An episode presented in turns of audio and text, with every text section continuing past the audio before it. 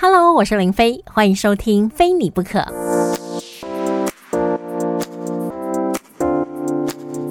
还记得我们之前呢有邀请到台中市法制局局长李善植李局长来到我们节目当中，跟大家聊了国民法官这个制度即将上路哦。那当时呢，其实还蛮多听众听了会觉得说哇收获很多，然后甚至大家都觉得跃跃欲试，很想要去成为国民法官。今天呢又把局长请到我们节目当中来跟大家后续聊一下，就是如果我们今天被选中成为国民法官，但是在检察官跟律师那里，我们好像还有一个关卡要。过，所以这里呢就可以依照别的国家的经验来聊一聊。Hello，局长早安。好，主持人，各位听众朋友，大家早。如果我今天因为抽签，然后觉得哇，我终于可以担任国民法官，而且听说一天好像三千块嗯，有他到时候司法院会定一个日费旅费的标准。对，然后我们就会觉得说，哎，那但是在律师跟检察官这边，他们当然会希望自己打的这个官司呢是胜诉的，所以他们在挑选国民法官的过程当中，他们是可以就是剃掉他们不想要的人嘛？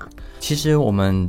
呃，这个国民法官的制度哈，到时候原则上会有六位正式国民法官跟四位的备选的国民法官，所以总共有十位。但是哦，法院在挑选的部分哦，他到时候是会用加倍人选的方式来去挑，例如他这一次要十位的。正取跟被取的国民法官，但是他可能会找，例如一百位到两百位的候选人，这个叫候选国民法官一起来进行挑。他怎么挑呢？这时候就是由律师跟检察官还有法院一起来挑，原则上是交由哈。呃，法官去审核他有没有不具备国民法官的消极的资格，也就是他他可能当过警察呀，或者是他当过民意代表啊，这些资格他是不适合当国民法官的，他就会把它删除掉，然后再来就会交由检察官跟律师来做对于这个候选的国民法官做询问啊，例如可以问说，呃，他的信仰啊，他的。背景啊，学历啊，或者是他有经历过什么样的状况，从这些问题的过程中了解这个国民法官的成长背景跟他的思维，这样来作为说他适不适合担担任这个国民法官。但是局长，我很好奇，就是刚才讲到说，像如果曾经担任警察啦，或是民意代表，或是一些政党相关比较活跃的人士，就比较会被剔除，那他就一辈子都不能担任国民法官呢？这个这个，因为这是法律的规定，他为了避免说，呃，在国民法官的公正性，或者是因为这个人他的呃的学习的学经历的背景，导致他会有一些不恰当的判断，为了避免偏颇，所以才会排除那些人的资格。例如，呃，我可以举例，例如说，现在是现役的军人啊、警察，或者是你是律师，还有一个是未完成国民教育的人。所谓国民教育，就是我们呃，你念过国小、国中，只要有念过就可以。但是如果你没有呃完成国民教育，我们可能会认为说你未达说一般的基础的知识水平，这个部分也是要被剔除的。那可是如果说我已经是很久以前当警察啦，或者是说我们那个案件不是说要重罪才可以，他也不是说有意识形态的罪啦，或是政治相关的罪啦，为什么还规定这么严格？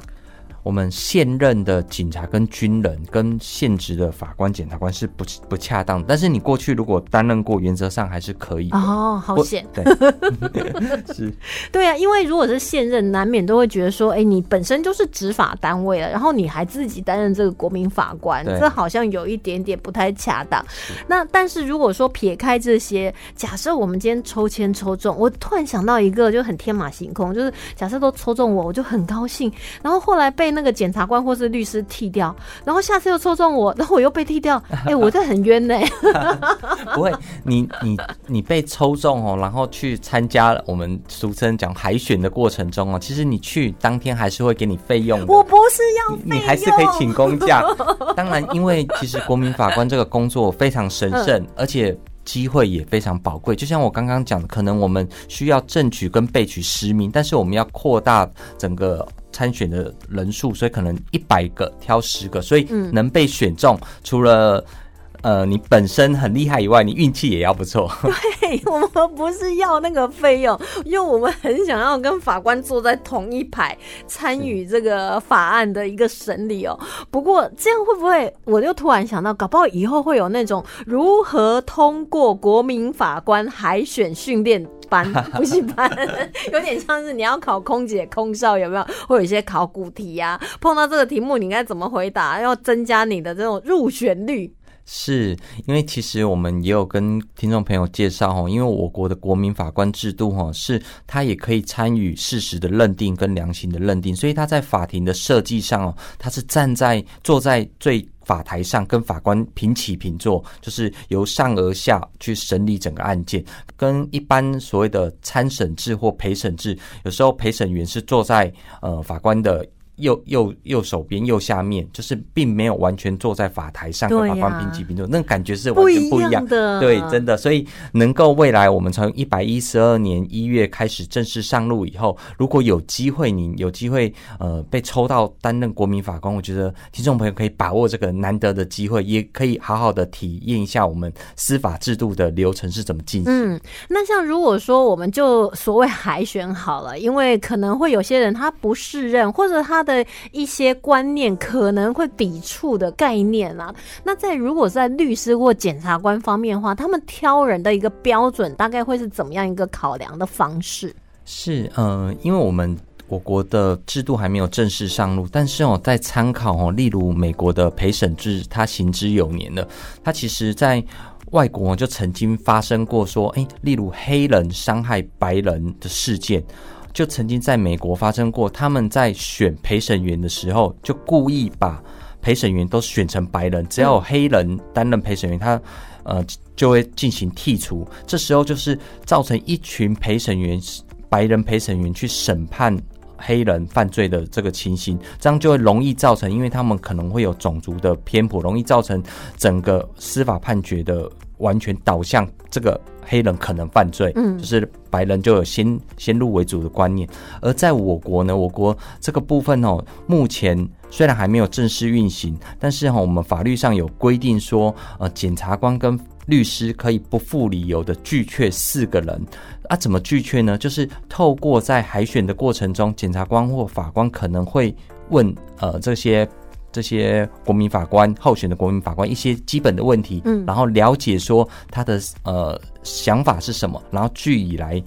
看对这个案件有没有帮助来做排除。所以不拒理由是，反正我也不需要告诉他说我为什么拒绝林飞，我就是哦林飞 no 这样就可以了。是检察官有四票，然后律师也有四票。对啦，你也不能一直拒绝下去。对，但是。所以这这时候在海选的过程中，怎么样设计问题就变得相当有趣。好，所以现在呢，局长就要来泄题了，是不是？是，我们可以分享一些经验。我觉得要来剧透的那个概念。不过我们先休息一会儿，待会呢，我们还是继续请我们台中法制局局长李善植李局长来告诉我们，就是如果说当一百一十二年我们国民法官上路之后，在检察官跟律师这边，他们可能会问到一些问题，或者他们。整个大脑思考的一个逻辑，那这样，如果我们被选中国民法官，又很想要真的透过海选就坐在跟法官同一席的话，也或者说这是律师跟检察官他们在挑人的一个技巧性，对不对？是。好，那我们先休息一会儿再回来。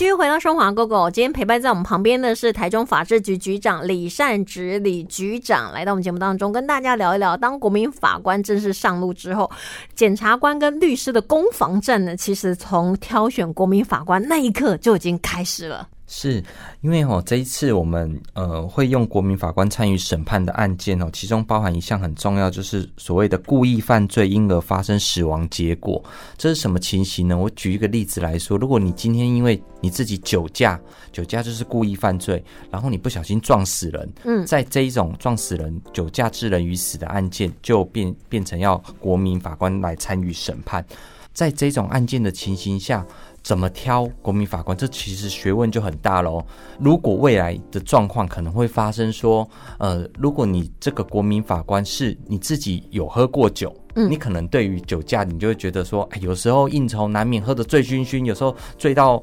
呃失去意识了，或者是醉到太嗨了，你难免会开车，你可能就稍微会同情一些这些酒驾的人啊。但是换个角度想，如果你是滴酒不沾，或者是曾经你。被酒驾的人伤害过，或者是你家里人有人喝酒，喝完酒就会呃暴力对你暴力倾向，你对酒驾就深恶痛绝，喝酒的人深恶痛绝。所以这时候，也许你在担任国民法官的时候，你就会对于这种酒驾致人于死，你就可能就觉得这个人就是该死，要看重一点。对，所以挑选国民法官的时候，辩护人跟检察官就会，也许就会设计一些特定问题，对于这种案件，例如说。问呃候选的国民法官说：“你自己有没有喝酒的习惯啊？或者是你喝酒了以后，你有没有断片的记录啊？”嗯，就是透过类似的问题的设计，然后去让国民法官自由的发挥发挥啊。其实律师跟那个检察官就在私底下做笔记，说：“哎，这个人我要选他当国民法官，我这个人我一定要把他排除掉。”哎，那局长，我们现在来假装好了。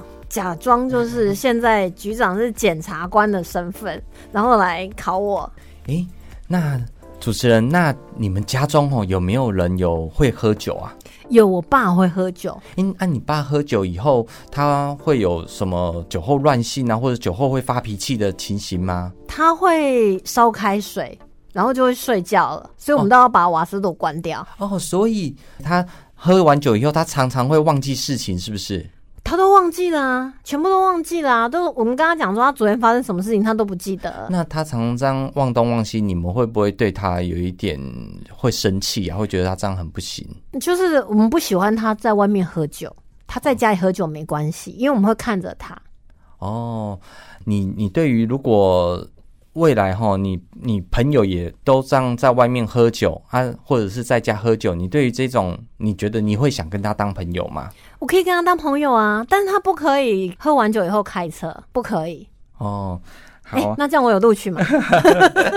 如果如果你是检察官，嗯，我是检察官，我觉得可能对于你的态度，我觉得你是一个比较中性的，嗯。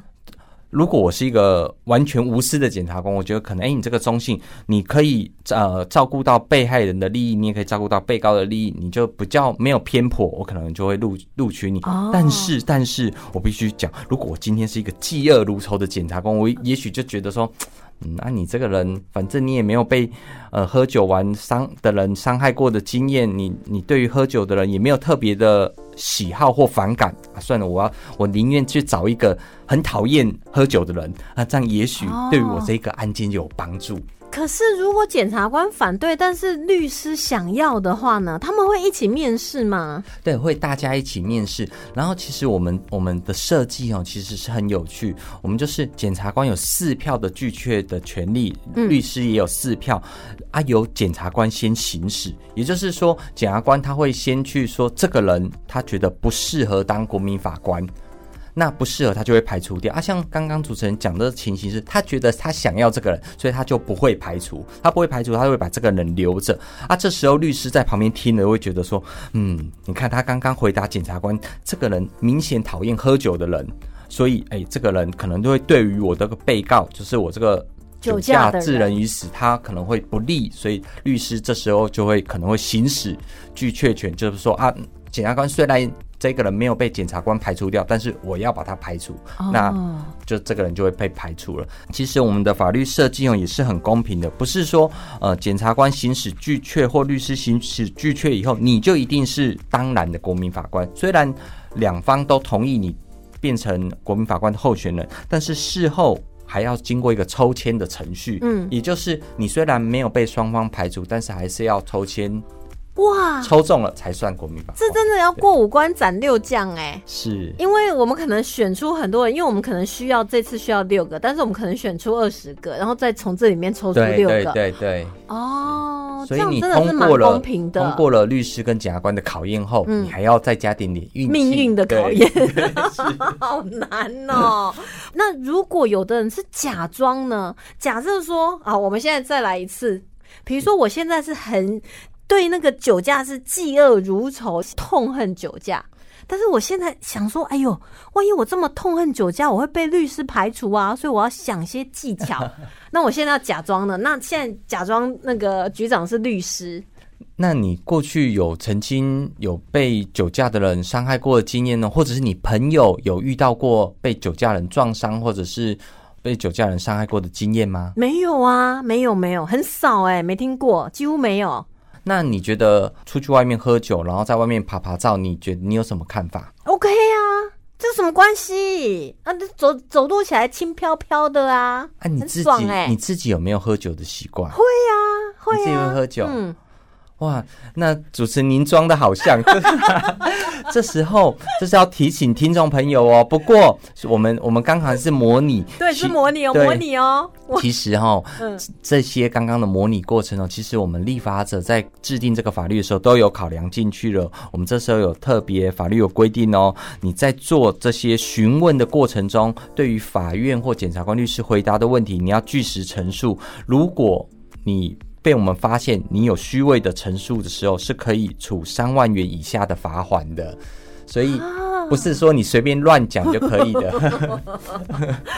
万一我不在乎这三万元，我就是想要进去，然后让这个酒驾的人判很重，所以我就刚才说的那些的谎话，我不在乎这三万元。那我们还有没有其他的机制可以对付这些想要说谎，然后进入那个国民法官的人？啊，主持人实在太厉害了！下次我觉得立法委员要请你来做咨询的顾问。其实哦，没错，主持人讲的这个问题是可能发生的，所以我们。我们在法律的设计上，哈，我们关于这个候选法官在询问的时候，我们那时候我们不会告诉这个候选的国民法官说，你这一次是要参与审判什么案件，也就是他在被问问题的时候，他根本脑筋是一片空白，他不知道他今天是要碰到什么案件，他他可能也无从联想到今天是酒驾致人于死案件，他可能以为呃，例如是。一般的杀人案件，或者是呃毒品的案件，毒品致人于死的案件，所以他可能没有考虑到说，因为酒驾这一件事情，所以你要在呃回答法官的呃检察官的问题的时候，说谎的时候，你其实你必须真的很厉害，因为检察官跟律师他也不会透露案情给你，所以那些问题又是很中性的问题，或者是只是稍微擦边球的问题，也可以避免说你要。提前说谎的这个哦，我知道，就有点像是说，其实我现在这个案件是酒驾致人于死的，但是我可能就会问你说，哎，我可能会用一些很似是而非的，哎，你对于吸毒有什么看法啦？对，好，然后你对于就是那种家庭暴力，我可能问了你很多很多，那其实酒驾是含在其中。是我，我现在举个例，像这个案子，如果我是律师，我可能就会问你说，哎，你有没有不小心被人家呃？碰撞然后受伤的经验，或者是因为人家的不小心造成你伤害的经验，你有没有类似的经验？有有。那你觉得这样对对于不小心造成你受伤，你觉得是很可恶呢，还是说啊，他既然是不小心就原谅他？嗯，不小心的话看状况吧，有可能会原谅他。他不小心，例如他把你把你的脸撞了一个黑漆，你又这么爱漂亮，让你的脸很难看，那但是他不小心的，那你。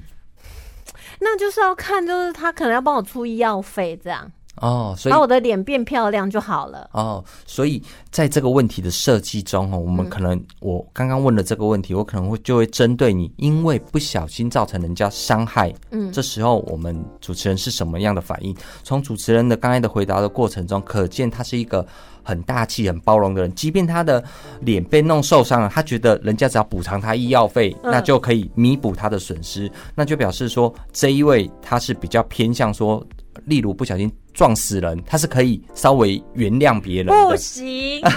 我说，如果我说比较起来，比较起那一种，如果人家不小心碰到你，你会觉得说，那为什么他没有注意？他应该更注意的啊！我我自己就不会不小心去撞到别人，但是为什么他会不小心？所以这个人就是该被谴责。有些人就是这种观念啊，面对这一种对于别人的不小心会强力苛责的人，这一种。回到我们这个案件，可能他就对于呃律师的这一方，他就可能会不喜欢这一种国民法官。哦，但是检察官可能就觉得说，哎，这个好，对对对，我懂局长的意思的，但是呢，酒驾是不可以容忍的，零容忍。是是，我一定要提醒大家：喝酒不开车，开车不喝酒，未成年请勿饮酒。因为我们今天讨论的是故意犯罪因而发生死亡结果者，那这个的话，他才会可能符合就是要遴选国民法官嘛。那还有就是可能另外的重罪，可能是杀人罪，那个十年以上的他才会。会不会有律师或是检察官很高刚说：“哎，我现在这里有这么多候那个国民法官的候选人，那我去看他们的脸书啦、IG 啦，我来了解他平常的 po 文，我大概也会知道这个人是什么样的政党倾向啦，或者对呃家暴啦，或者是吸毒啦，或者是酒驾或者什么概念，我自己都已经了解他的，因为我们其实，在社群网站上是透露很多讯息。”是，呃，其实如果真的要做的很仔细的话，呃，变成事前的做功课，可以了解说这些候选国民法官的背景，那我们就可以去了解他，他有没有，呃。回答的属实，或者他的成长背景、他的思维模式是什么？当然，这是有可能办得到的。哎，不过刚才讲到回答属实，因为刚才局长有跟我们讲说，如果你在这个甄选国民法官的过程当中，你有说谎，他可能会处三万以下的罚款嘛。是。那但是是谁来发现他有说谎？是朋友说，哦。那个林飞，他在说谎啊，检举他，还是说在审理的过程当中，或是什么蛛丝马迹，我们可以发现说他说谎。呃，一一一般我们会被发现说谎，原则上是可能你后来一些客观的表现的出来的行为或一些证据来认定你有说谎。我们在实物上经验一般都是比较透过检举的方式，也就是其实知知不知道你有说谎，都是你身边的人才知道说你有没有。据实陈述啊，所以这个部分可能我们比较依依赖的都是呃身边的人的检举，但是他身边的人又可能不晓得他去当国民法官呐，所以这样是不是还是可以说谎？哎，不，还是不能说谎。我们只是要呼吁，如果说谎是会有责任的。我觉得局长好可爱。当然我们不能说谎，但是我一讲，你很害怕我们去误导听众朋友。国民法官即将上路，我相信大家都会很希望说自己可以在司法这一块做出属于我们自己的贡献。那局长这边，我们在检察官或者律师这里，还有没有什么在挑选国民法官的过程当中要提醒我们的？呃，其实哦，这个制度还没有上路，但是哦，未来也许可能会发生一些问题。嗯，也就是虽然我们有可以询问，然后有附理由的拒确，可是毕竟在台湾还是会有一些呃，例如呃，可能有一些传统的男女的观念的问题，或者是呃，前一阵子。十几年前比较常发生的呃本省人外省人的问题啊，这些呃其实我们在法律上哦并没有明确说哎可以做拒确。那未来在运行的过程中，也许会有一些例如政党的意识形态的问题，导致呃会做。相关的国民法官的呃选进或者把它排除，嗯，所以这些都是可能未来我们在运行过程中会发生的一些问题。一定的啦，因为我们也不希望说这群这个国民法官呢，他带着既定的印象，或者他可能就讨厌特定的某一种人，带着他的偏见进入法庭，那这样可能都会影响到司法的一个公正性。是，所以这可能就是未来在律师还有检察官呢，他们在一开始交战的时候，是就各自就要掌握自己的。筹码挑选属于好像对自己比较有利的，可是，在进入海选以后，你被挑选出来，然后你还要再抽签抽中。对，所以层层关卡过去，我觉得这样剔除之后，